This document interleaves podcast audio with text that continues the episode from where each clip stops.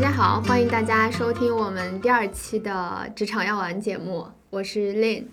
我是开一，大家好。其实上一期的话，在最后的时候，我们有跟大家讲一下，就这一期我们主要跟大家会呃讲的这个内容，也因为我跟开一的这个工作经验是从创业公司和大公司都有嘛，所以我们也想给大家分享一下，就是在创业公司和大公司里面的一些生存法则啊，这样的话，其实对于很多的听众来说，也可以知道说自己在职业规划上到底是选择大公司还是创业公司会比较好。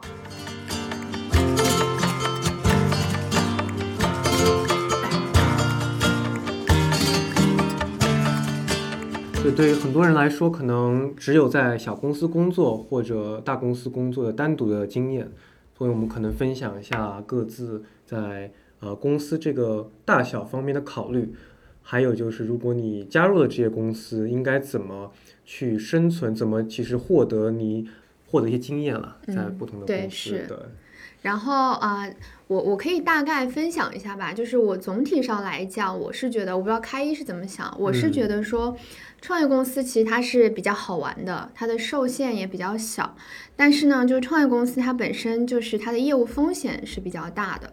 然后再加上它里面的一些体制上呢不完善，对于那些就比如说比较没有经验的职场新人来说，就是它是机遇嘛，但它其实同样也是比较大的一个挑战。就像其实，因为我学金融的嘛，那我们金融里边有一个定律，就是 high risk high return，对吧？那大公司它比较成熟稳定。嗯，嗯他能学到的东西啊，包括看到的业务啊，也也就比较广阔。这个是平台带来的机遇，但大公司的话也会让每个人变成业务的螺丝钉，然后你的工作范围也会变得很窄。其实今天很有意思，因为我跟开一就是在开一现在的这家创业公司的 WeWork 的办公区，然后来录这期节目，所以我觉得开一对这个方面也应该有比较大的那个感受。嗯，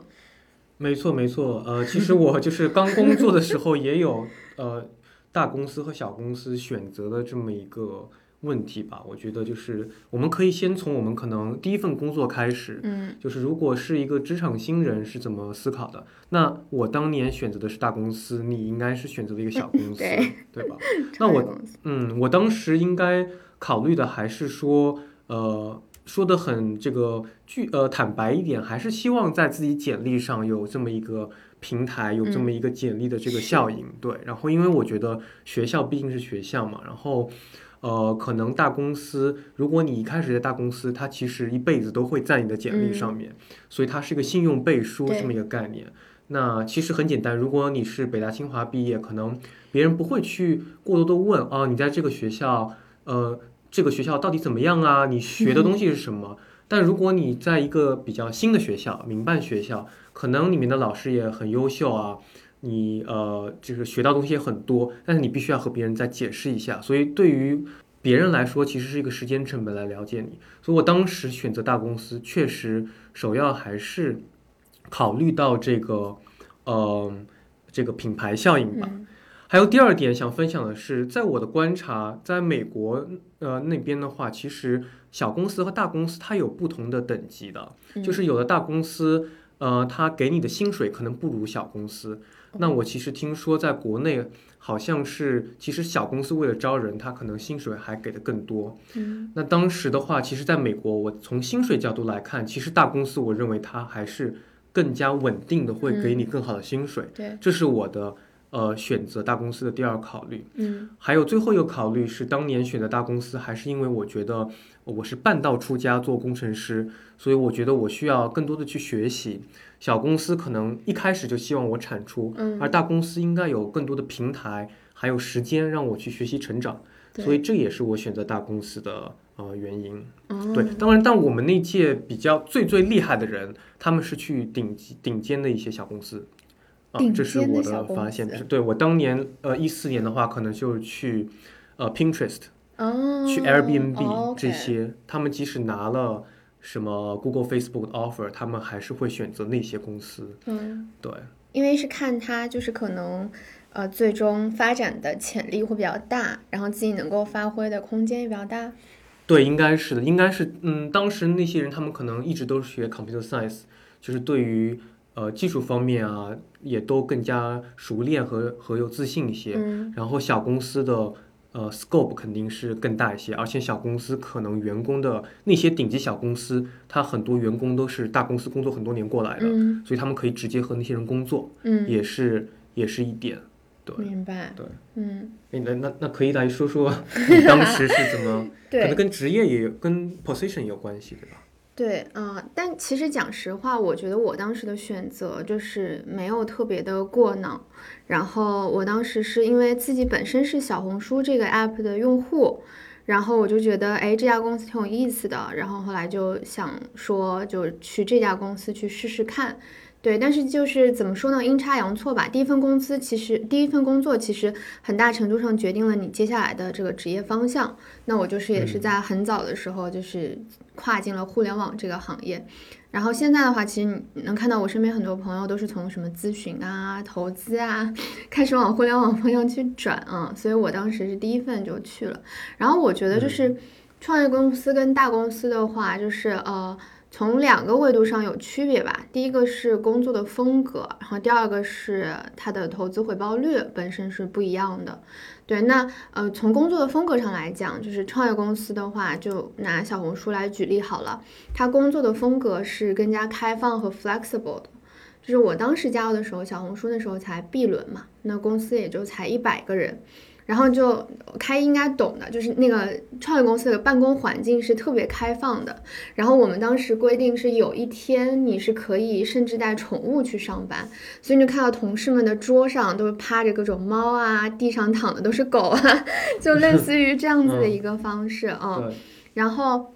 所以在这样的一个工作环境当中，其实我们也知道，就是大家就能够更好的去发挥自己的创造力和创新力。就当时我们甚至都鼓励大家去提一些比较有意思的项目，然后如果大家讨论下来觉得说，哎，这个项目我觉得方向对，然后很有意思，那大家可以甚至一起把这个 idea 就变成一个现实的东西。对，但是那你当时是不是确实也对自己呃自己产生 idea，然后自己的能力也是比较有自信，所以就是觉得我可以去这种环境下，有这种感觉吗？对，就当时可能没有想的特别多，就是我那时候不是属于对于职业规划有特别就是，嗯对，因为我性格可能本身就是呃早刚刚早期没有进入职场的时候，我可能是比较有创新性的一些想法，然后就想看看说创业公司能不能把这些创新的想法给落地，所以我觉得这也是其中的一个我性格当中的一个原因吧。了解了解，嗯，然后后来就是，其实我后来选大公司，其实跟开一的想法是一样的，就是你最终会发现，就是说，当然我们的学历本身会是一个名片嘛，就你在职场当中的一个门名片，但其实公司的背书对于我们每个人的职业道路上来讲也是非常重要。所以我当时跟很多朋友聊天，包括说后来挖我去那个蚂蚁金服的猎头也聊过，他当时就有提到说，其实大公司对你来讲是一个非常好的一个名片的加成。对然后，对，然后其实跟开一的那个想法是一样的嘛。但是你真的进到大公司以后，你会发现工作的方式和风格是不一样的。因为大公司的话，它特别看重流程化和系统化的一个管理方式。就比如说以阿里来举例吧，这么大的公司，你想做一个项目，那它其实是要经过很多部门的联合的评估。比如说你要从市场的角度、公关的角度，然后甚至是法务、财务的角度。然后还有就是业务自己的角度嘛，我去评估说这件事情它到底值不值得做。那这个其实决策的时间就会比较长，但是呢，这种方式对于那种项目管理能力或者说是执行能力很强的人来说，嗯，那如果你能做成这个项目，你的成长就会很大。然后你也可以借助平台的这种力量，说，哎，我做成了一个项目，然后这个项目最后达到了什么样的一个。一个一个结果，那其实是一个非常借力的过程。但是你说我们在这个项目里，你有多少自己的想法和发挥的空间？那其实相对来说就比较小了。嗯，了解。那你选择就是我们还是聊就是选择大公司、小公司的理由来说，就听上去就是呃小公司可能是更加呃灵活一点，然后你自己的就流程比较少嘛，你是能动性更强，这是你主要的原因，对吧？对，了解了解。那这边我可能也说说我，呃，如果我选择小公司会有什么理由？当然就是说我可能是跟令是反过来，后面才选择小公司。对，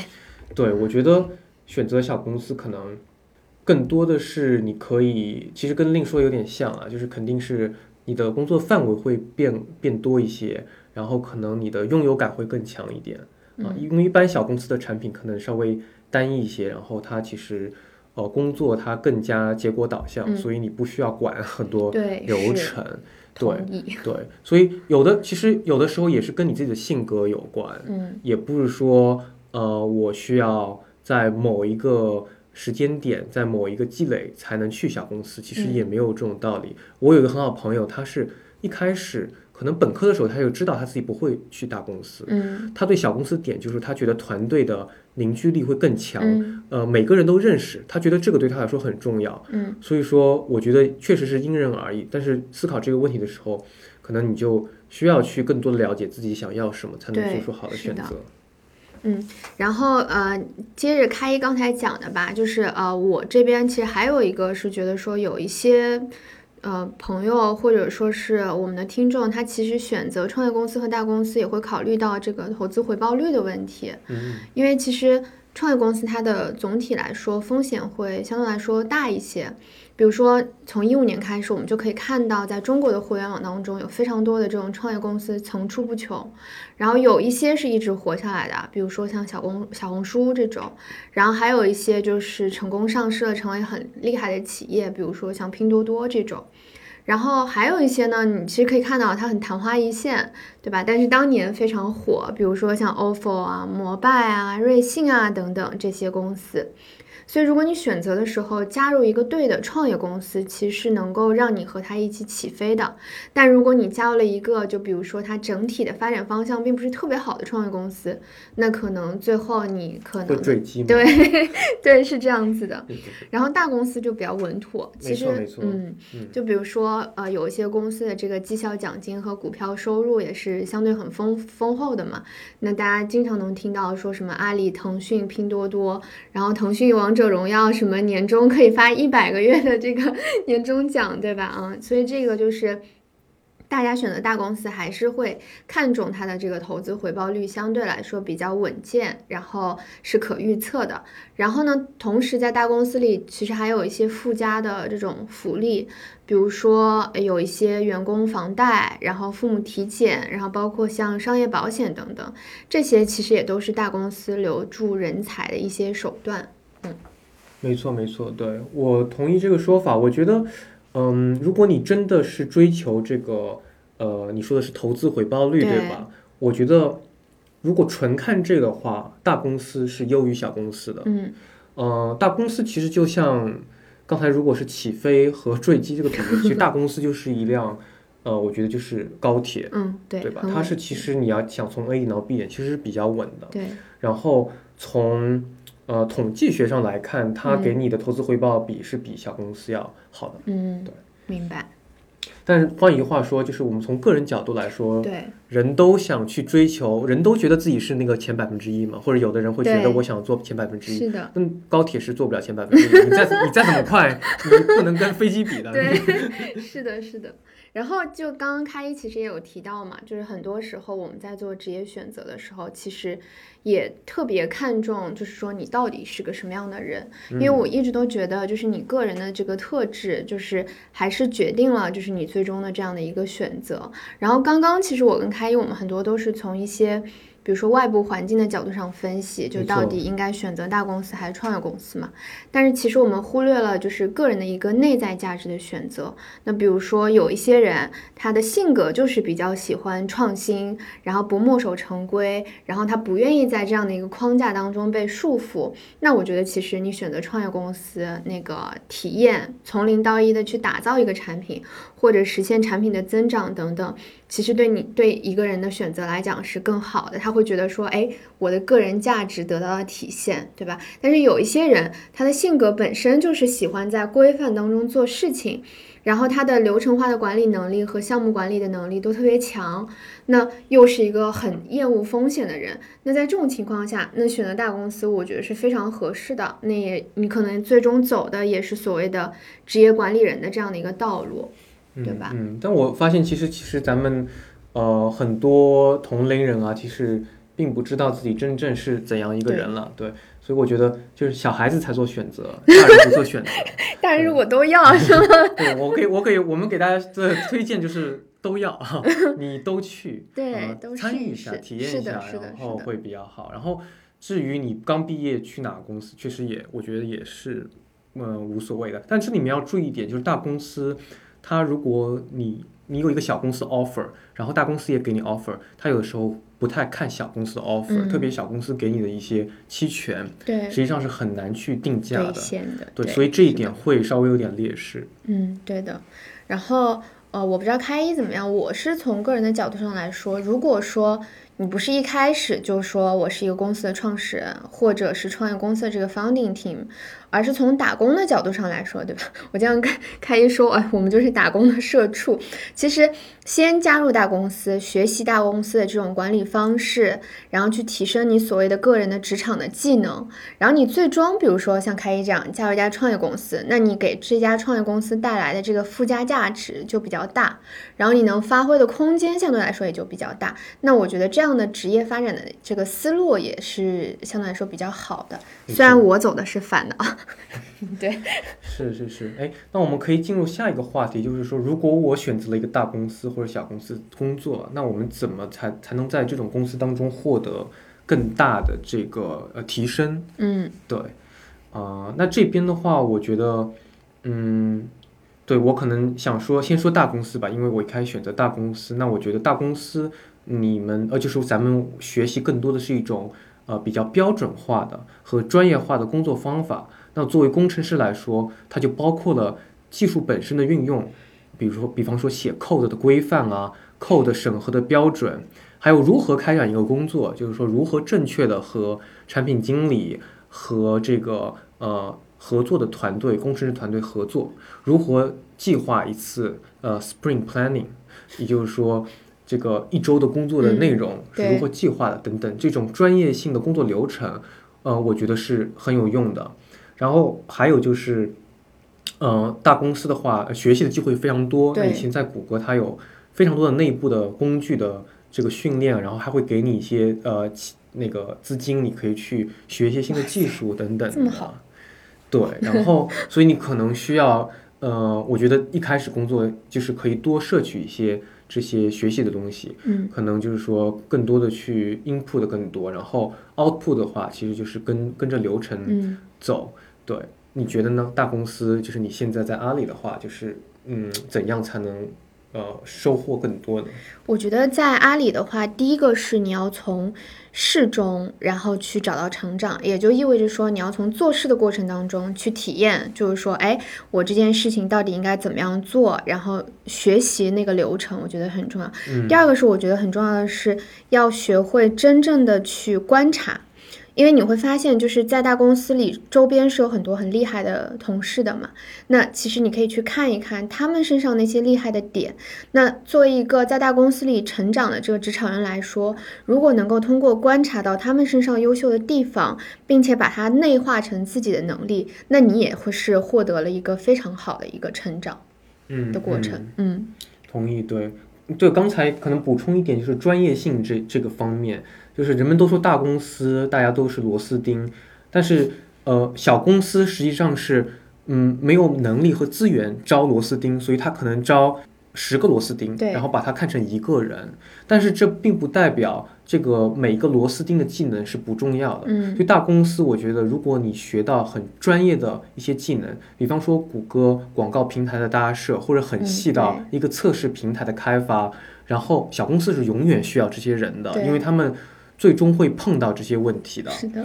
所以说，一个专业性的学习，我觉得也是应该呃着重。可能如果你在大公司，你可以着重培养的，就是把一个小的东西做的比较这个专业。嗯，对对。然后你走出去之后，呃，其实是呃比较有含金量的，能能够把一个点解释的非常清楚。对，是的。那小公司呢？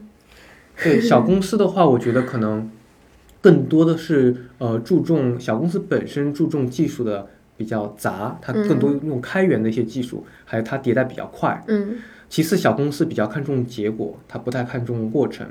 所以在小公司里面，我觉得就是应该把自己变得更开放一点，不要太拘泥于某一点，然后你可以呃培养各个方面的这种对嗯技能对对，然后标准的。标准化或者它的那个质量不会那么高嘛？但它的好处实际上就是说，你可以知道我这个产品是怎么最终被用的，它如何给公司带来价值。然后还有就是说我如何变从工程师的角度，如何变成一个高效率的，就是能把产产量提上去的一个工程师。嗯，然后这种能力实际上大公司有的时候也是需要的。对对，因为它大公司有一些创新的一些团队或者或者一些部门。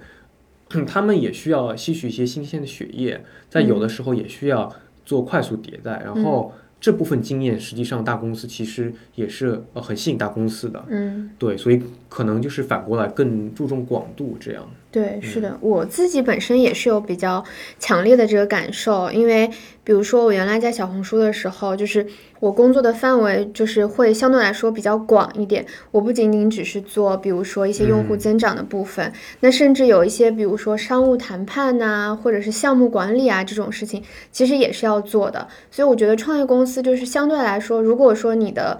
呃，各方面的技能都比较好，然后呃，你又能够推动一些事情的，就是发生和创新。那我觉得其实是，呃，你你你如果是一个这样子的人，其实小公司还是会让你觉得比较如鱼得水的。当然，它的风险就是也有可能这个事情做不成，对吧？那这个就我们另说了，嗯。对，那我就好奇了，就是小公司可能有很多东西就是没做成功。对，那你觉得这个东西，你觉得你是在好像我浪费了时间去工作了，还是说？你觉得这个东西其实更有意义？你是怎么看这个的？对，其实我觉得这件事情就是，如果是嗯，你从一个比较积极的角度上来看，就是事情做不成，其实是很正常的。因为大公司其实很多事情也做不成。然后，但是呢，在这个过程当中，首先就是你自己跑了一遍这个整个的流程，所以你更加知道，比如说一件事情从零到一它是怎么样去发生的。然后，这个我觉得对于个人来讲，绝对是一个成长。对，虽然对公司来说可能是个损失。啊，但对个人来说肯定是个成长。对，然后第二个的话，我觉得是说，就是类似于做这样子的一个事情，其实失败了，对你来讲是一个非常好的复盘的一个素材，因为你就会回头来看，说，哎，这件事情我做不成，它到底应该是什么原因？嗯，对吧？到底是这件事情的出发点错了，还是它的终点是错的？失败乃成功之母。对对，还是说它是一个玄学，这种都有可能。对对对。是我们这个机器学习里面有个叫做炼炼丹术嘛，就是，呃，对，就是这个模型 要调参，就是就是个玄学，你不知道它什么时候能对对，是的，我们也经常在互联网里互联网里说有这个玄学这一点，嗯，对的。没错没错，对我觉得，呃，这个点还挺好的。我觉得就是，呃，还有一点可能就注意就是，嗯，在大公司有的时候会给你一个。大公司不好的地方是会给你一个幻觉，就是你把一件事情做成了，它其实不一定是你个人能力的体现，而是这个大公司平台的体现。对，带来的。对，其实这个中国有很多，包括国外有很多这个寓言故事都是这个道理，就是好像有一个故事是说，有个僧人牵了牵了头驴驴，然后下去逛逛街嘛，然后很多人很尊敬那个驴，给他很多吃的东西，然后那个驴就觉得大家信仰驴。后来有一天，那那只驴就自己跑出来了，以为也能获得那些待遇，但实际上别人对他就是很讨厌，都去砸他。最后他才意识到，其实是他是他本身是不会受到尊重的，但是他是因为从那个寺庙里面被僧人牵了出来，所以才获得了一些尊重。对，所以我觉得大公司里面可能，嗯，会有一部分人实际上是在呃，等于说是。吃大锅饭吧，或者怎么样？对，小公司这种限制就会少一点，更加。其实你真正真的要看你的个人能力。对，所以我我接着开一的话说，就是我觉得最终我们在职场当中培养的一定是你自己的这个个人价值。就如果说你真的是一个，比如说有能力，然后你学习到很多东西的人，我们就相信你的职场道路一定是会比别人要更加顺利一些的。没错，我觉得咱们就说到这个核心点，就是创业公司和大公司的生存法则。最终就是看你自己的生存法则，对吧？而且这个有的时候是矛盾的。一个公司它的它怎么它的生存和你个人的生存有时候会是矛盾的。对，所以这个地方大家也要呃注意到。就如果你感觉哎公司混得还挺好的，我做的也不错，但是不一定你在这个 job market 会对对吧？会有这个，千万要小心这种温水煮青蛙，就是一定要有这种反思的能力，去想一想说自己的实力到底是怎样的。没错，我这样回想起来，我一开始在大公司就是也是煮了一会儿。没有，但是我觉得及时调整是很重要的，就看个人选择和个人判断了。嗯，好啦，那我觉得今天跟开业聊得很开心，然后也把我们自己个人的经历做了一个分享，然后呢，也非常感谢大家收听我们今天的节目。我觉得今天其实差不多到这里，我们就可以有一个收尾了。好。然后我联系了我们身边很多优秀的一些朋友，他们可能来自于各种创业公优秀的创业公司，然后或者说是优秀的大公司。然后我们希望说到时候接下来的几期，我们也会邀请一些呃嘉宾来友情客串一下，分享一下说他们在职场里的一些观点和看法。然后也希望说。呃，大家能够通过我们自己的这个呃，不管是小宇宙，然后还是我们的播客平台，还是说我们的那个对对，然后包括说我们的这个微博来跟我们互动，也可以留下你们自己对于职场上的一些问题，然后我们来看看说接下来我们能够通过什么样的方式来跟大家做这个互动和解答。是是，大家可以在呃微博上搜“职场药丸”就能够找到我们。对。好，那今天的节目就到这里啦，谢谢大家，谢谢大家收听，咱们下期见。